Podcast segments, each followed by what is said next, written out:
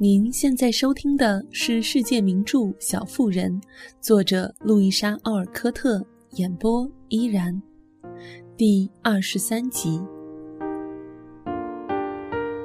莫法特夫妇和几个早到的客人已经聚集在那里。梅格很快发现，华丽的衣服有一种魅力，就是能吸引一些人的注意力，获得他们的尊敬。几位以前没有正眼瞧过她的年轻小姐，突然变得十分亲热，主动过来示好；而几个上次舞会只是盯着她看的年轻绅士，现在不止盯着她看，还要求别人介绍认识，而且向她极尽奉承，说了许多十分愚蠢但十分入耳的话。几位坐在沙发上指指点点的老太太，颇为感兴趣的到处打探他的家庭。梅格听到莫法特太太回答其中一个说：“黛西马奇，他父亲是部队的上校，也算名门之后。我们的远亲，可惜家道中落了。你们知道，是劳伦斯家的密友，惹人怜爱的姑娘。”告诉你吧，我们家内德对他很是着迷呢。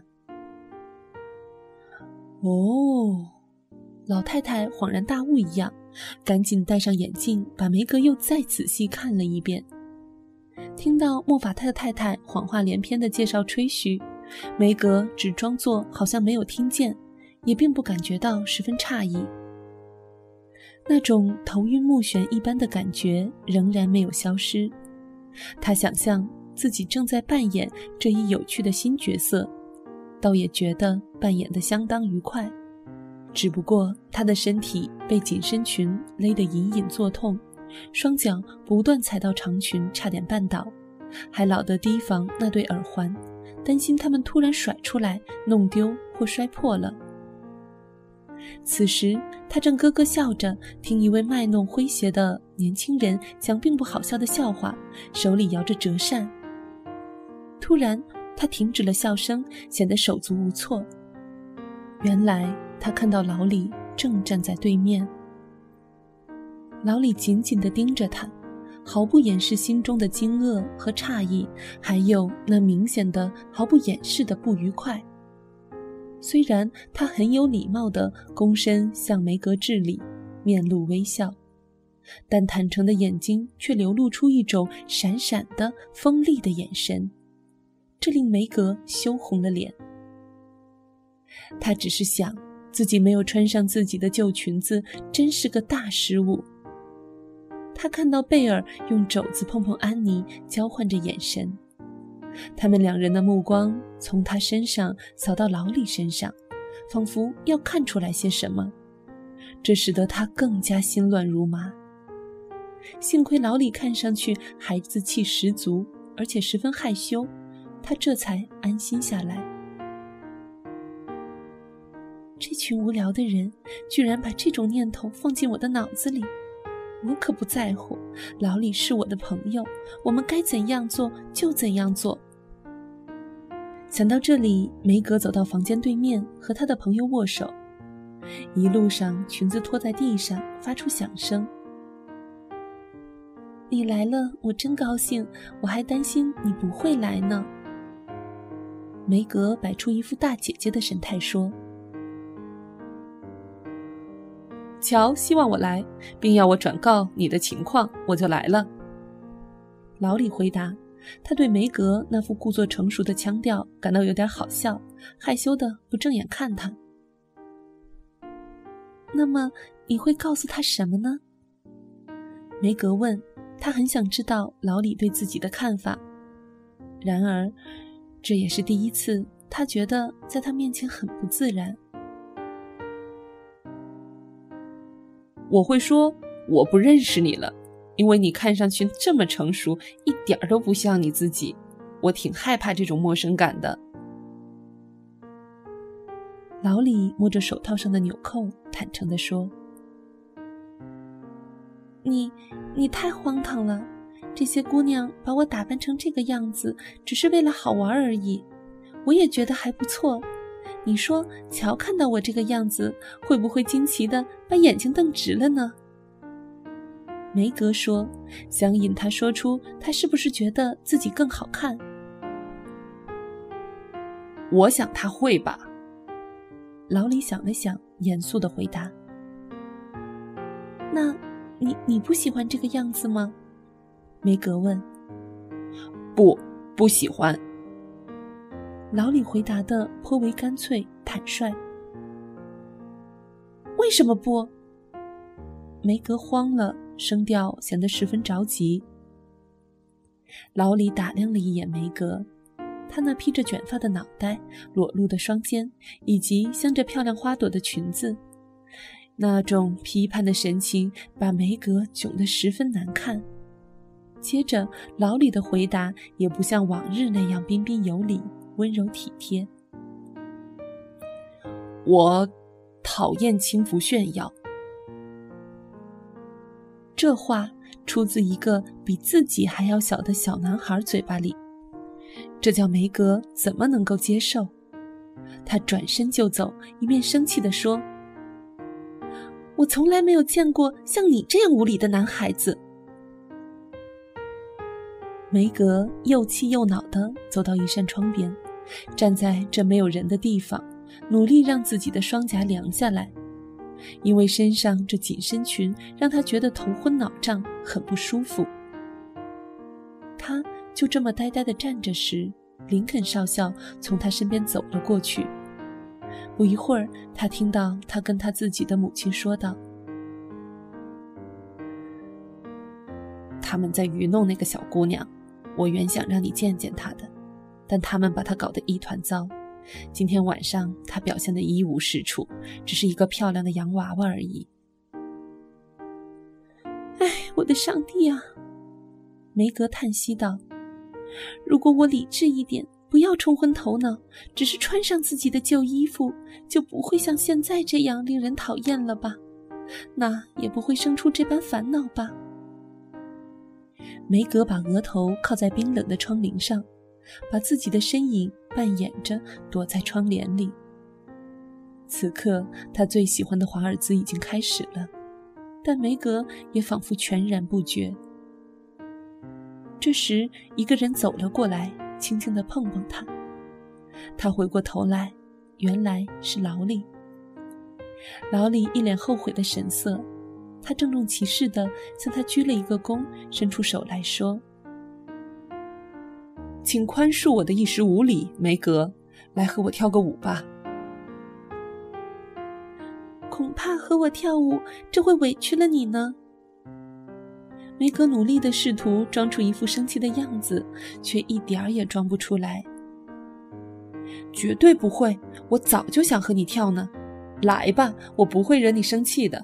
我虽然不喜欢你的衣服，但是我真的觉得你……哎，反正漂亮极了。老李真诚地说着，似乎语言还不足以表达他的仰慕之情。梅格微笑，心里觉得开心了起来。当他们站在一起，等着跟上音乐节拍时，他悄悄地对着老李说道：“你要小心一点，别让我的裙子把你绊倒了。它使我受尽折磨，我穿上它真是个大傻瓜。”那么，把它围着领口别起来就行了。”老李说着，他低头看着那双蓝色的高跟鞋，显然对他们很满意。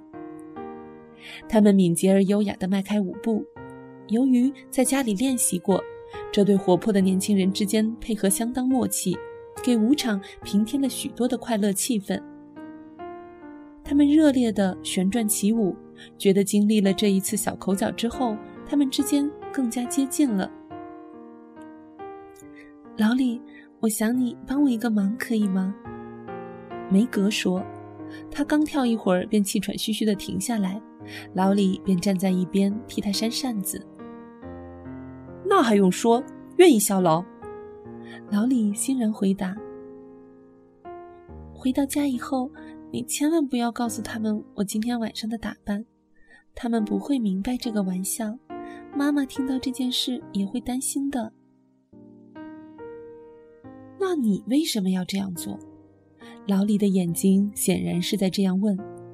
梅格连忙接着说：“等我回家之后，我会亲自把一切告诉他们，并告诉妈妈我有多傻。我宁愿自己来说，你别说，行吗？”我向你保证，我不会泄密的。只是他们问我今晚你的情况如何，我该怎样回答呀？那你就说我看上去挺好，玩的挺开心。第一项我会毫不违心的说，只是第二个问题好像和实际情况不符啊。你看上去并不像玩的很开心的样子，难道不是吗？老李盯着他，那种担心的眼神促使梅格悄声说道：“是的，你说的对。”我刚才是很不开心，不要以为我那么讨厌，我只是想开个小玩笑。但我发现这种玩笑没有任何的用处，现在我已经开始厌倦了。内德·莫法特正朝我们走来，他想干什么？老李边说边皱起眉头，很明显他不欢迎这位年轻主人的到来。他。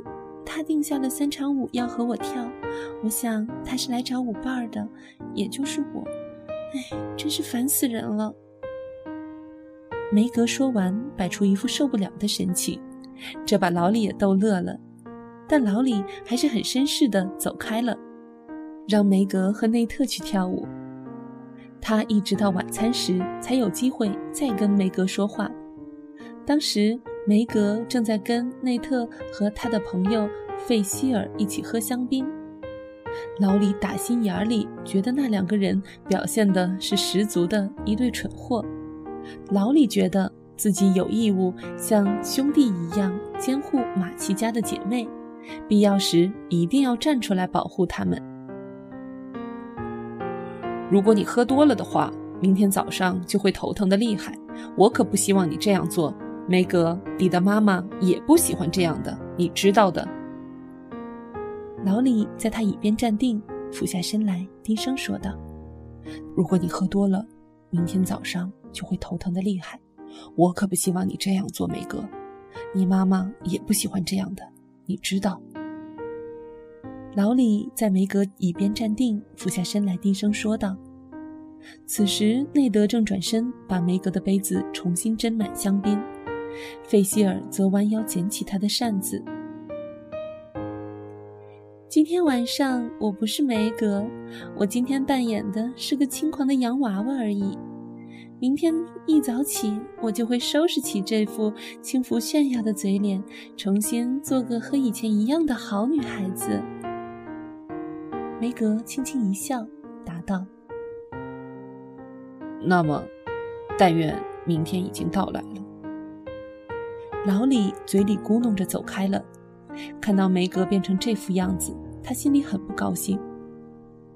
梅格一边跳舞一边卖弄风情，和那些男孩打情骂俏，嘀嘀咕咕地聊着，高声地傻笑着，就像别的那些爱慕虚荣、脑袋空空的姑娘们一样。